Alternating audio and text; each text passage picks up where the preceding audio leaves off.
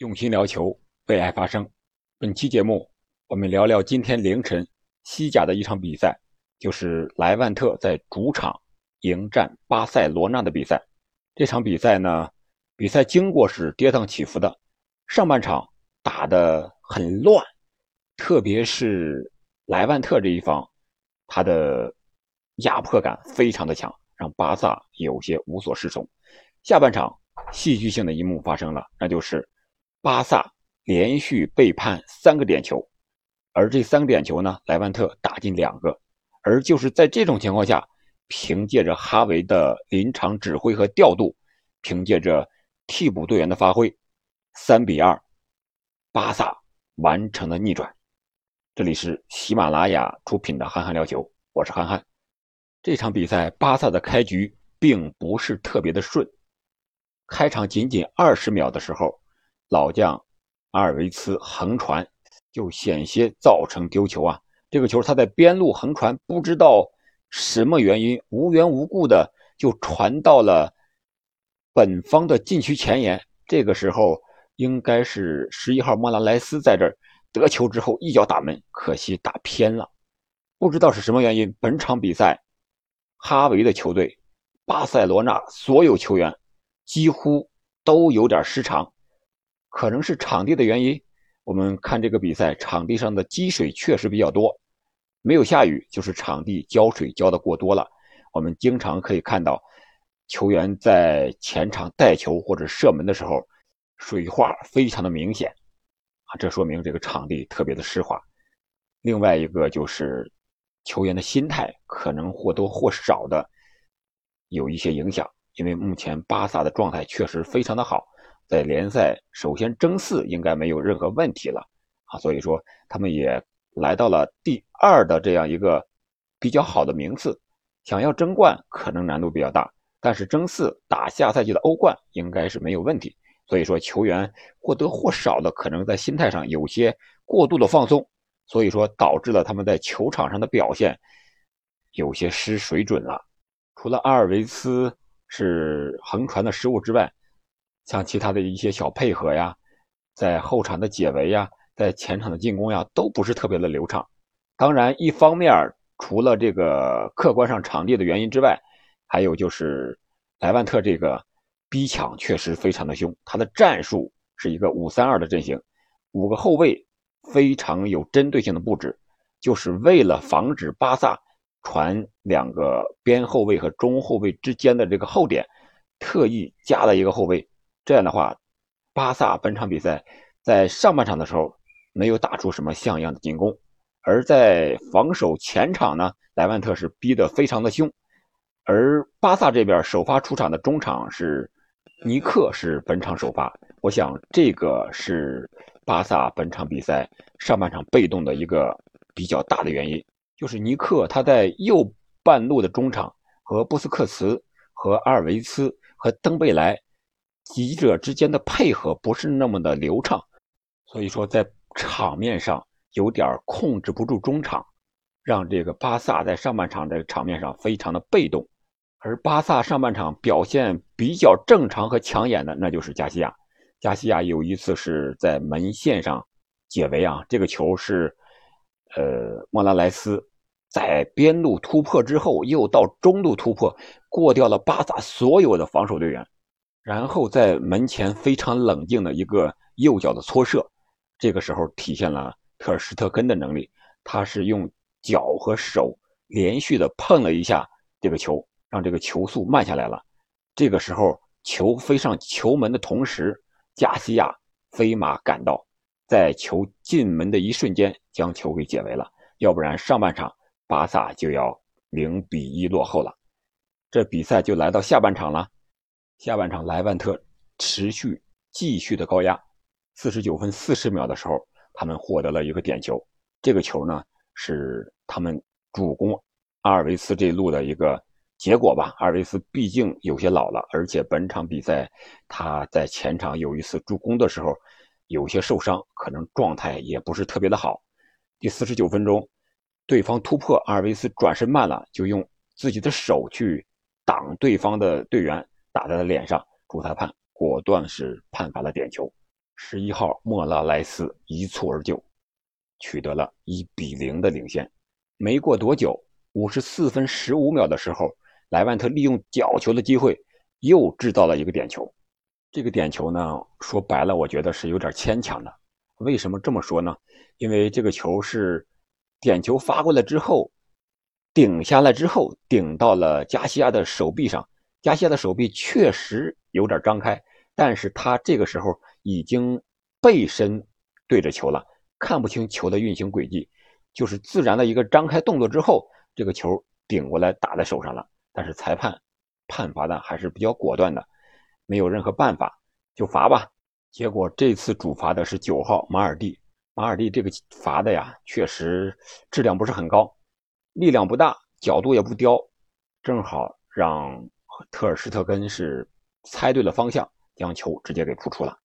其实我觉得，除了这个点球之外，莱万特的角球战术还是值得说一说的。他这个战术就像一个怎么说呢？如果当过兵的战友应该是有所了解的，就像一个班战术、班纵队，班长下解散之后，所有人员全部立马朝各个方向解散一样。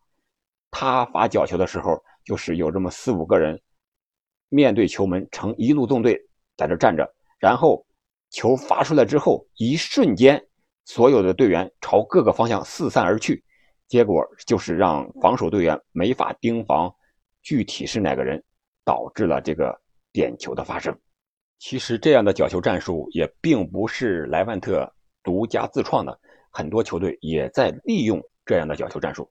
包括我们 U23 的国奥队这次打迪拜杯的时候，我记得就曾利用过这样一个角球战术，打进过一个进球。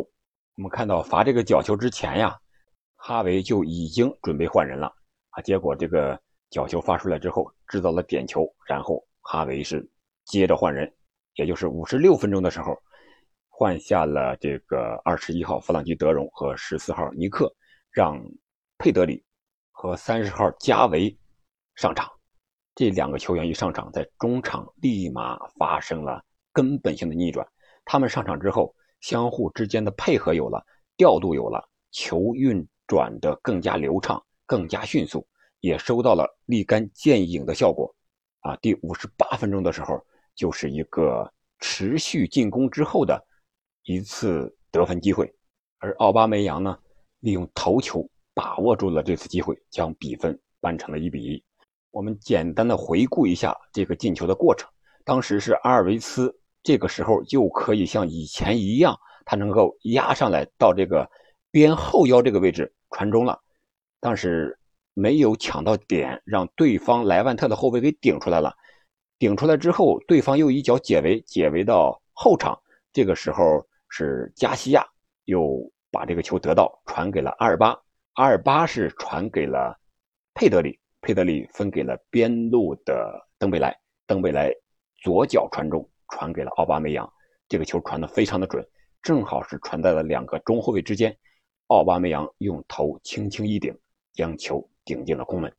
在比赛中，我们可以看到佩德里和加维上场之后啊，两个边路配合非常的默契。你看阿尔维斯、不登贝莱还有这个佩德里，他们是在右路，三个人组成的一个小集团的一个配合啊，非常的流畅，来回之间的倒球，让莱万特的后卫有些防守比较困难了。而在左路呢，嗯，阿尔巴、加维。还有这个弗兰托雷斯也是能够小集团的三角配合，也打出来了啊！这样他的中场调整还是非常的成功的。没多久，也就是六十二分五十秒的时候，又进球了。这一次是佩德里的进球啊！这个进球和上一次几乎是一样，也是八号阿尔维斯的一个传中球。让对方解围之后没解围远，这个时候这个球来到了加维的脚下，加维敢于突破呀，突破到禁区之内，传给了在大禁区前沿埋伏的佩德里，佩德里就没有做任何的调整，顺着这个球的方向一脚右脚的一个兜射吧，算是直接打在了远门柱的这个边网上，将比分就反超为二比一。你看这两个进球。都和换上场的这两个队员有关。而加维呢，这名小将表现的也是非常的勇敢和亮眼。他有一次除了这次突破之外啊，还有一次是在中场的拿球摆脱，一个人面对莱万特三个人的夹防，先是挑球过人，然后又是背身的摆脱倒地之后将球捅给了队友啊，能够把这个球完完整整的护送出来，也是非常的不容易的。这位小将也是未来可期的。一个很好的中场球员，我想他的特点可能更像是伊涅斯塔这个类型的，因为他敢于突破；而佩德里呢，更像是哈维，他的大局观更强一些，但是他比哈维的得分能力感觉还要强一些。随后呀，巴萨就控制了比赛的节奏，整个比赛场上的局面都在巴萨的控制之下，可能是为了稳固防守啊。考虑到老将阿尔维茨本场比赛，一个是年龄大了，再一个是有些轻伤啊，所以说让朗格莱替换下了他，朗格莱打中卫，让这个阿劳霍打到右边后卫的位置上。但是朗格莱上场没多久，可能是第一次出球，就制造了莱万特的第三个角球，在禁区前沿捅倒了对方的球员。这个球从慢动作看，确实是。直接踩到对方的脚上了，没有踢到球。裁判的判罚也是非常的果断啊！这名裁判我们可以记住，叫何塞。虽然说是判了三个点球，但是应该是不存在什么争议的。但是这个胆子确实很大，一场比赛半场时间，甚至说是三十分钟的时候，第一个点球是五十分钟，第二个点球是八十一分钟，就是这样一个三十分钟的时间。判了巴萨三个点球，啊，真是我想是前所未有的。然后这个点球，莱万特没有再次的浪费机会，直接主罚进网，将比分扳成了二比二。这个时候，哈维就搏命的换人吧，把这个吕克德容换下了奥巴梅扬，然后让特劳雷换下了登贝莱。这样的话，就是前场继续加强进攻。这个时候，双方的体能啊都有一些拉胯了。这个时候就是前后脱节比较严重，最终在一次乱战之中，凭借阿尔巴的一次精准的传中，传到了替补出场的吕克德容的头上。吕克德容这个头球冲顶非常的漂亮，直接砸进了球门的近角，让门将没有任何的反应。最终，巴萨在第九十二分钟。凭借吕克德容的进球，将比分锁定为三比二。这样，巴萨在少赛一轮的情况下积六十分，排名第二；而莱万特呢，依然是继续排名倒数第二，积二十二分。可以说，降级的可能性非常大了。本赛季他的防守确确实实问题非常大，是丢球最多的。加上这轮三十一轮丢了六十一个球，几乎是场均两个丢球。而他的进球数呢是三十五个进球，三十五个进球，按照现在的排名，皇家社会排名第六是三十二个进球啊，这个有点意思。所以说你要想保级也好，夺冠也好，还是首先要做好防守，因为你赢一场比赛可能进攻就可以了，如果你要整个赛季这么漫长，横跨一年，你做不好防守，那你很难夺冠，很难获得最终的胜利。好了。本场比赛我们就聊到这儿，感谢您一直的陪伴和支持，我们下期再见。